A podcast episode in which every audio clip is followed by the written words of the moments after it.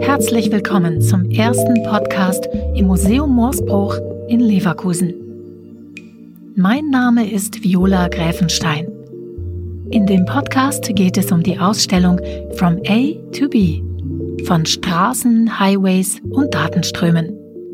In dieser Folge geben wir Ihnen einen Überblick über die Ausstellung. Die Kuratorin Heide Häusler und der stellvertretende Museumsdirektor Dr. Fritz Emslander nehmen Sie mit auf Entdeckungstour. Wie kleine Ameisen schlängeln sich täglich auf der ganzen Welt unendlich lange Blechlawinen von Autos durch Straßen und Autobahnen. Eine Ausstellung nur über Straßen und Autobahnen? Nicht gerade die romantischsten Plätze, finde ich. Welche Bedeutung hat eigentlich eine Straße? Außer vielleicht so schnell wie möglich von A nach B zu kommen. Wem gehört sie? Was zeigt sich durch sie in unserer heutigen Zeit? Oder versteckt sich dahinter sogar eine gewisse Poesie in dem ganzen Straßenwirrwarr? Die Ausstellungskuratorin Heide Häusler hat eine ganz bestimmte Idee zu der Ausstellung.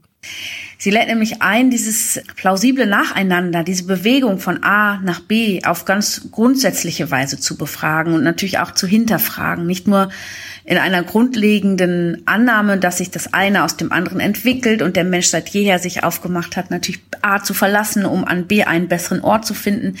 Die Frage ist also, was man überhaupt bei B will oder ob A und B Gegensätze sind. Sind es Start und Ziel? Sind sie zwangsläufig miteinander verbunden? Steckt da eine innere Logik drin? Ist es, ist B immer eine Steigerung? Liegt B in der Zukunft und A irgendwann in der Vergangenheit? Gibt es Nebenwege? Das sind alles Fragen, die weder ich noch die Ausstellung beantworten können, aber die die Werke zwangsläufig stellen. Und letztlich beschäftigt sich die Ausstellung damit mit der Metaphorik der Autobahn als lineares System und stellt die Frage eben danach, ob dieses plausible Nacheinander im 21. Jahrhundert noch das Programm der Stunde ist. Ich bin neugierig und möchte mehr über die Ausstellung From A to B von Straßen, Highways und Datenströmen erfahren. Denn viele Menschen verbringen dort einen großen Teil ihrer Lebenszeit. Auch der stellvertretende Museumsdirektor vom Museum Morsbruch, Dr. Fritz Emslander, sieht das so. Straßen und Autobahnen sind ein ganz alltäglicher Erfahrungsraum. Und es entstehen auch alltäglich Unmengen von Bildern, nicht nur durch Überwachungskameras oder in den Verkehrsleitzentralen, sondern auch privat als Handyfotos und Videos bis hin zu diesen Dashcams. Das sind aber eigentlich nur ganz flüchtige Aufnahmen meist, äh, die über den Moment hinaus kaum von Bedeutung sind. Dagegen ist der Künstlerblick auf die Straße ein anderer und den gucken wir uns an, diesen Künstlerblick auf die Schönheit, oft auch auf eine bizarre Hässlichkeit von Straßenbauwerken, und die Idee für die Ausstellung war, dass uns die Künstlerinnen und Künstler auf ihren oft abenteuerlichen Wegen an Straßen, Highways und Datenströmen, so der Untertitel, mitnehmen und ihre Einsichten mit uns teilen. Die Ausstellung öffnet mit einer Videoinstallation im Erdgeschoss mit rund 100 Bildern von 42 Fotografen. Es ist ein weltweites Panorama von Straßenansichten amerikanische Highways, vollgestopfte Straßen in Asien, europäische Autobahnen aus allen Perspektiven. Es beginnt mit der morgendlichen Rush Hour und schließlich geht es wieder raus in den Abend bis in die dunkle Nacht. Ausstellungskuratorin Heide Häusler hat sich bewusst für diese Installation im Eingangsbereich des Museums entschieden. Ja, Magnum Photos ist ja eine der bekanntesten und ältesten Fotoagenturen der Welt, wurde 1947 gegründet von Robert Capa, Henri Cartier-Bresson, David Seymour und George Roger. Und für mich war es total spannend, mal in die Archivbestände zu schauen und zu sehen, was es dort ähm, bei Magnum Fotos für äh, Autobahn- und Straßenfotografie gibt. Und das Ergebnis ist nun in einem großen Screening ganz zu Beginn der Ausstellung zu sehen. Insgesamt zeigen wir Arbeiten von 42 Fotografinnen und Fotografen von, 19, äh, von den 1950ern bis heute. Und klar war mir wichtig, dort zu zeigen, was für ein weltumspannendes Netzwerk ähm, eben dieses Bauwerk der Autobahn und der Straße ist. Ich werfe einen Blick auf einen Imageflyer der Stadt Leverkusen von 1969. Er zeigt ein Autobahnkreuz in Form eines Kleeblatts. Das Wahrzeichen von Leverkusen, erzählt mir der stellvertretende Museumsdirektor Dr. Fritz Emslander. Also wir dachten, äh, das ist eine Ausstellung, die wir direkt anknüpfen können an das Selbstverständnis äh, der Stadt Leverkusen, äh, wie es die längste Zeit lang vorherrschte. Auf dem Cover dieses Imageflyers ist äh, nicht das Schloss, wie man sich jetzt vielleicht als Museumsdirektor hoffen könnte, nicht das Museum Marsbruch, äh, nicht äh, das Rathaus oder dergleichen, sondern eben das Autobahnkreuz, was für die Stadt als Ganzes steht. Die Stadt wurde in den 1930er Jahren gegründet und in den 1960er Jahren als autogerechte Stadt umgebaut, um dem neuen Massenverkehr Herr zu werden. Ein Imagefilm der Stadt Leverkusen von 1970 dokumentiert die Identifikation mit der Autostadt. Da wird nämlich äh, mit Stolz und natürlich auch schwerem Gerät vorgeführt, wie man für diese automobile Zukunft, in die man eintreten wollte, äh, breite Schneisen durch das Stadtgebiet schlägt. Und äh, den Baulärm, den überspielt dann in diesem Imagefilm ganz pathetisch Westernmusik. Also das ist schon eine Aufbruchsstimmung, die es hier gab. Und dann gibt's eben gewaltige, monumentale Hochstraßen aus Stahl und Beton, Ungetüme des expansiven Straßenbaus, könnte man sagen, die aber die Leverkusener ganz liebevoll und ironisch äh, bezeichnet haben. Sie haben ihnen Namen gegeben, wie zum Beispiel den Tausendfüßler, den wir hier haben, oder wir haben einen Spaghetti-Knoten. Da fragt man sich erstmal, was ist das eigentlich? Ähm, äh, es ist äh, ein kleines Wunder der Straßenbaukunst. Straßenbaukunst erlebe ich auch im nächsten Raum. Die Arbeiten von Uschi Huber entstanden 1999 und zeigen nicht nur Autobahnen, sondern auch den angrenzenden Raum als physisches Bauwerk, weiß Heide Häusler. Sie ist äh, an die Trassen, an die großen Autobahnen zu Fuß gegangen und, und versucht wirklich in einer sehr langsamen Begehung dieser großen Trassen sich der Bedeutung und der Funktion auch dieser, dieser großen Bauwerke bewusst zu werden. Und ganz interessant ist, sie versieht diese Arbeit, ähm, die sie natürlich so im dokumentarischen Stil angelegt hat, mit ähm, Auszügen aus Autobahnrichtlinienbüchern. Also ähm, aus der Bauingenieurszunft sozusagen, wie Autobahnen anzulegen sind. Und man ist wirklich verblüfft, mit was für einer Poesie und mit was für einer positiven Zuschreibung dort von abschwellenden und anschwellenden äh, Autobahnen, Leitlinien und Planken gesprochen wird. Also die Poesie, die, ähm, die sozusagen in diesen Richtlinienbüchern vermarktet wird, die versucht sie natürlich aufzuspüren an diesen Unorten der Autobahn. Von riesengroß zu mini klein. Die fotografischen Werke der amerikanischen Fotografin Catherine Opie zeigen Freeways rund um Los Angeles im Miniaturformat. Sie holt uns diese Freeways, ähm, unter denen wir uns eigentlich so klein wie Ameisen fühlen, aber auf einmal in so eine Miniatur, die nur fünf mal 15 Zentimeter groß ist und benutzt dabei, das ist diese Einzigartigkeit dieser Arbeit, benutzt dabei ein altes Verfahren, nämlich den Platindruck, äh, den man im 19. Jahrhundert für Reisefotografie oft verwendet hat und bringt sozusagen diese Autobahnen, die wir tagtäglich benutzen, in einen Look, der uns schon daran erinnert, dass sie vielleicht in ein paar hundert Jahren einfach vergangene Relikte sein werden. Vergangenheit erleben wir auch im letzten Raum im Erdgeschoss. In großformatigen Werken, die eine riesengroße Talbrücke zeigen, spielt Hans Christian Schink mit dem Aspekt der deutschen Geschichte nach der Wiedervereinigung. Als große Verkehrsprojekte gebaut und zwei Staaten damit verbunden wurden. In den Arbeiten stecken viele Aspekte, natürlich nicht nur die dann auch wirklich der, der Bauingenieurskunst, der Überlegung, wie zwei Staatssysteme via Straße zusammengefügt werden können, aber natürlich auch die, die Konsequenz für die Landschaft, ähm, in die eben diese riesengroßen Trassen reingelegt werden. Gleichzeitig ist es natürlich eine düstere Anmutung, fast bedrohlich hängt diese ähm, Autobahn, diese Trasse über unseren Köpfen.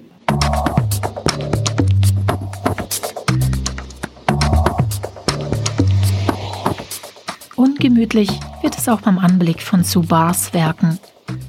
Die britische Professorin für Fotografie an der Architectural Association in London und Künstlerin hat sich mit Autobahnbaukunst in Norditalien beschäftigt. Wie ein Himmel aus Beton bedroht die Autobahnbrücke die Bauten unter ihr, die wie Spielzeughäuschen erscheinen. Und bei ihr ist vielleicht der Aspekt der Erhabenheit noch, noch stärker ähm, in den Bildkompositionen eingefangen, weil es, weil man hier auch große Trassen sieht, die sich durch Gebirge ziehen, die die äh, ganze Gebirge durch durchmessen, die sich durch Straßen legen. Aber natürlich sieht man auch einigen Bildmotiven an, dass das zwei Seiten der Medaille sind. Sozusagen. Es ist einmal dieses heroische äh, Durchziehen und gleichzeitig ähm, ist einem natürlich schon bewusst, was unter diesen Trassen dann ähm, passiert. Das ist jetzt nicht der Ort, an dem wir wir beide leben wollen würden, denke ich. Genau das denke ich auch. Deshalb freue ich mich auf das nächste Stockwerk. Hier sieht es ein bisschen aus wie in der Schule. Zahlreiche Klapptische, auf denen Straßenatlanten liegen. Für mich hat das auf den ersten Blick nichts mit Straßen zu tun. Denn wenn man sie aufklappt, eröffnet sich eine andere Welt. Plötzlich sind all die Bilder, die wir von dieser Straße haben, und gerade haben wir so den Eindruck, vielleicht haben wir das jetzt verstanden, und schon landen wir in einem Raum, wo die Straße einfach überhaupt nicht mehr vorhanden ist. Katie Prendergast hat europäische Straßenatlanten genommen und hat tatsächlich mit Tusche alles geschwärzt, sodass wir nur noch vereinzelte Punkte auf den einzelnen Kartenseiten sehen. Das heißt, nachdem wir also im Erdgeschoss mit sehr vielen Bildmotiviken der Straße versorgt worden sind, werden die hier regelrecht ausradiert. Also wir, wir nähern uns diesem Thema ex negativo und fragen uns jetzt hier, während wir hier stehen, ähm, was die Welt eben wäre ohne diese Verbindungslinien. Eine Welt ohne Verbindungen. Ein seltsamer Gedanke. Linien finden wir dann wieder im nächsten Raum. Auf den Fotos Kabel, Stränge, die aussehen wie Spaghetti bei den Arbeiten von Henrik Spohler geht es um den digitalen Datenfluss. Wo sind wir hier? Das sieht aus ein bisschen wie äh, im Computerraum. Exakt, ja. Wir sehen hier die Arbeit von Henrik Spohler.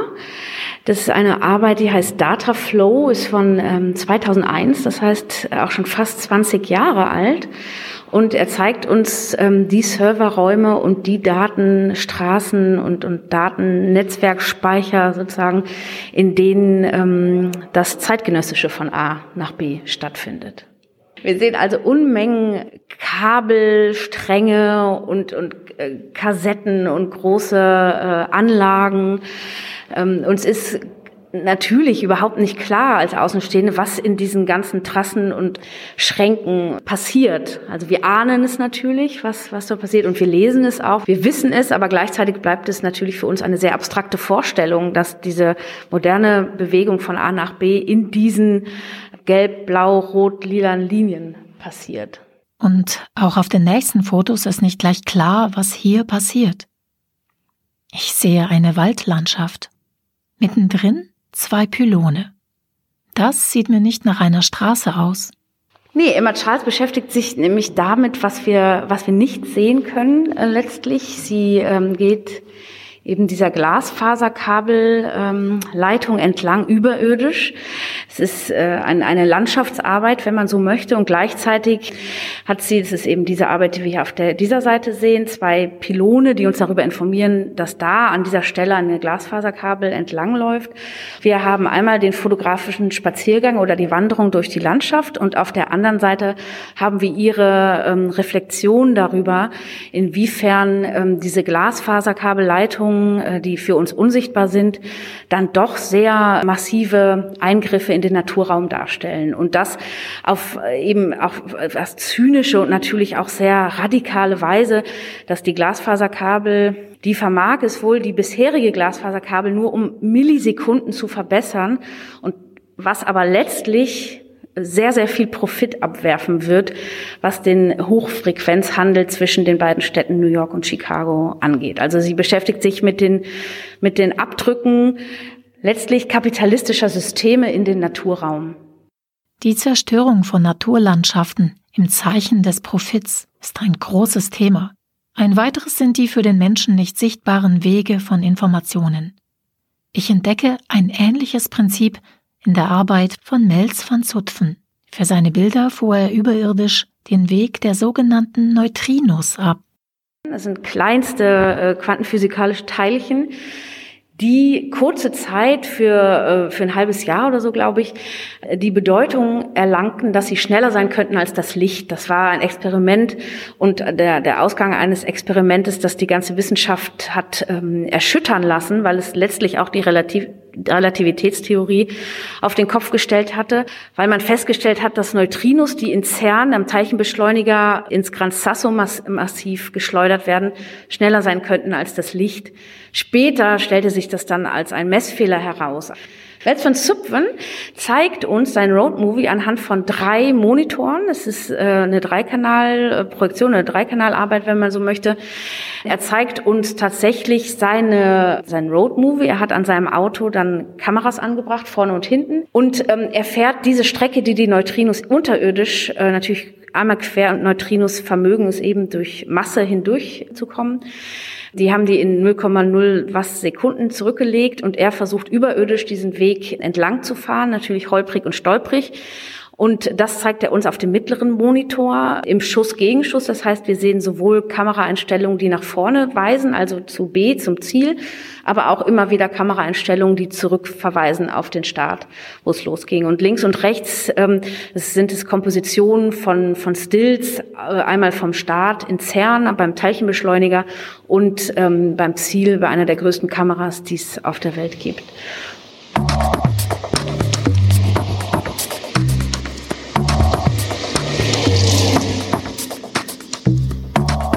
Wir gehen in den nächsten Raum der Ausstellung.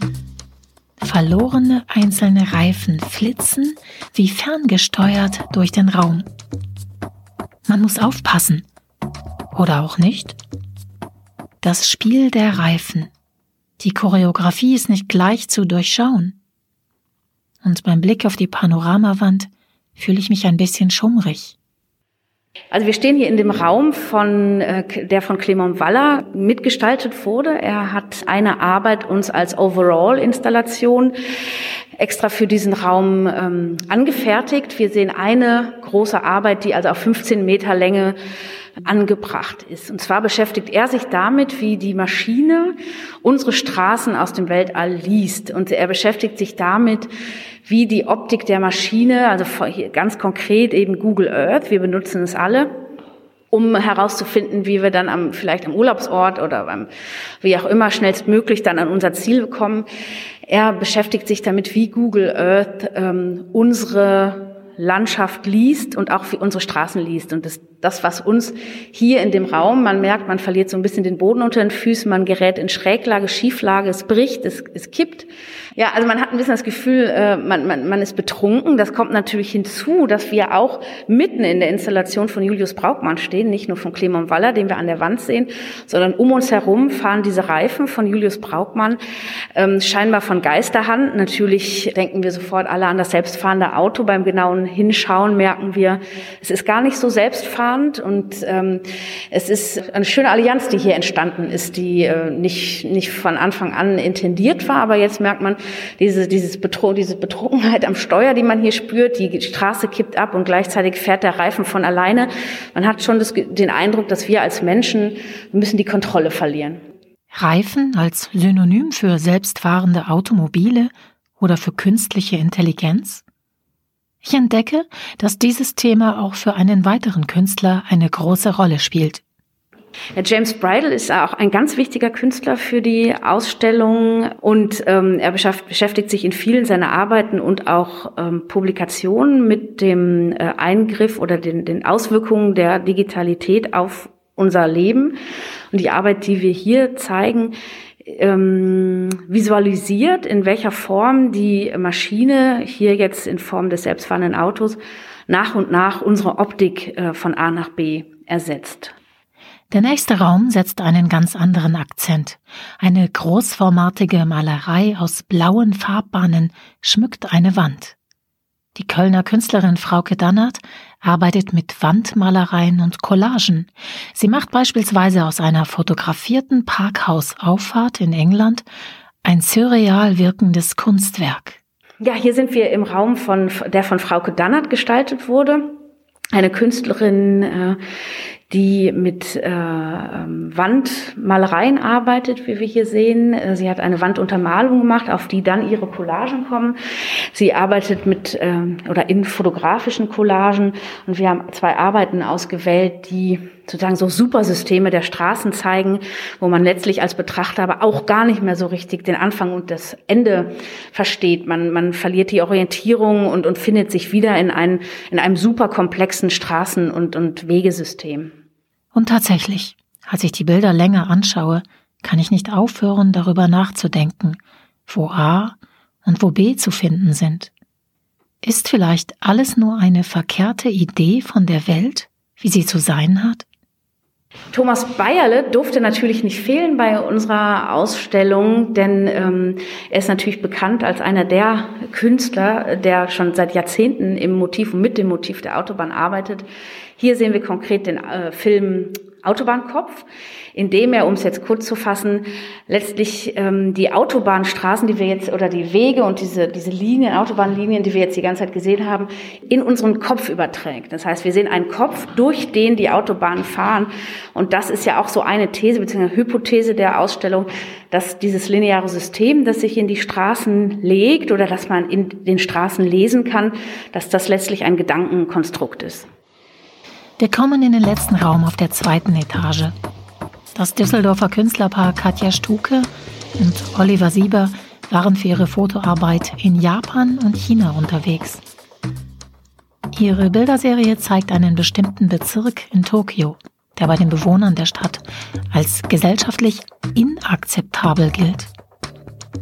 Wer dort lebt, hat keinen guten Stand innerhalb der japanischen Gesellschaft und wird ausgegrenzt Zwei unterschiedliche Aspekte. Katja Stuck und Oliver Sieber untersuchen auf ihren Walks oder ihren Walking Meditations den Raum oder den städtischen Raum, der äh, sozusagen entlang der Trasse A und B sich zeigt und auch den langsamen Wandel, der sich an so einer Straße zeigt. Wir hatten den Aspekt eben schon bei der irischen Künstlerin Katie Prendergast, dass Straßen natürlich nicht nur verbinden, sondern auch ausgrenzen. Das ist äh, letztlich auch dieses ambivalente System, was wir bei Hans-Christian Schink und Subar gesehen haben. Es hat eben beides. Es ist ähm, mindestens genauso grenzt die Straße aus, wie sie verbindet. Tajo Honoratus und Nico Krebs Straßencollagen haben nichts mehr mit dem vertrauten, verbindenden Element Straße zu tun. Was hier von dem Künstlerpaar zu sehen ist, wirkt irritierend, wie eine Täuschung. Heide Häusler erklärt mir, warum das so ist.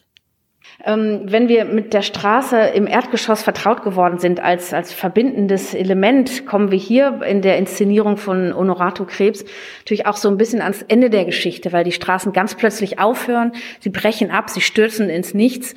Ähm, uns kommen viele losgelöste Reifen den Berg entruntergebrettert, heruntergebrettert, wo man nicht weiß, hat da jetzt ein Unfall stattgefunden. Also es setzt einfach im ganzen Obergeschoss ein Unbehagen ein, dass wir das Vertrauen, was wir im Erdgeschoss gewonnen haben und das Vertrauen, das wir letztlich so in diese Straße gelegt haben, vielleicht im ganzen 20. Jahrhundert, gerät hier zusehends äh, im Obergeschoss eben in, ins Wanken. Es wird einfach schräg, es werden soziale, ökologische, ökonomische äh, Fragen gestellt und kritisch gestellt, weil dieses, ähm, diese Straße einfach nicht mehr so trägt. From A to B. Von Straßen, Highways und Datenströmen. Für mich hat sich mit dieser Ausstellung eine ganz neue, bereichernde Sichtweise auf das Thema Straße eröffnet. Mit scheinbar unendlichen Möglichkeiten. Das war die erste Podcast-Folge zur Ausstellung From A to B im Museum Morsbruch in Leverkusen. Wenn Sie noch mehr über die Künstlerinnen und Künstler erfahren und spannende Gespräche dazu hören möchten, dann abonnieren Sie am besten unseren Podcast, damit Sie nichts verpassen. Jeden Sonntag gibt es neue Folgen zur Ausstellung. Wenn es Ihnen gefallen hat, freuen wir uns auch über eine Bewertung auf den Podcast-Plattformen. In einer weiteren Folge kommen Kinder in der Ausstellung zu Wort. Vielen Dank fürs Zuhören.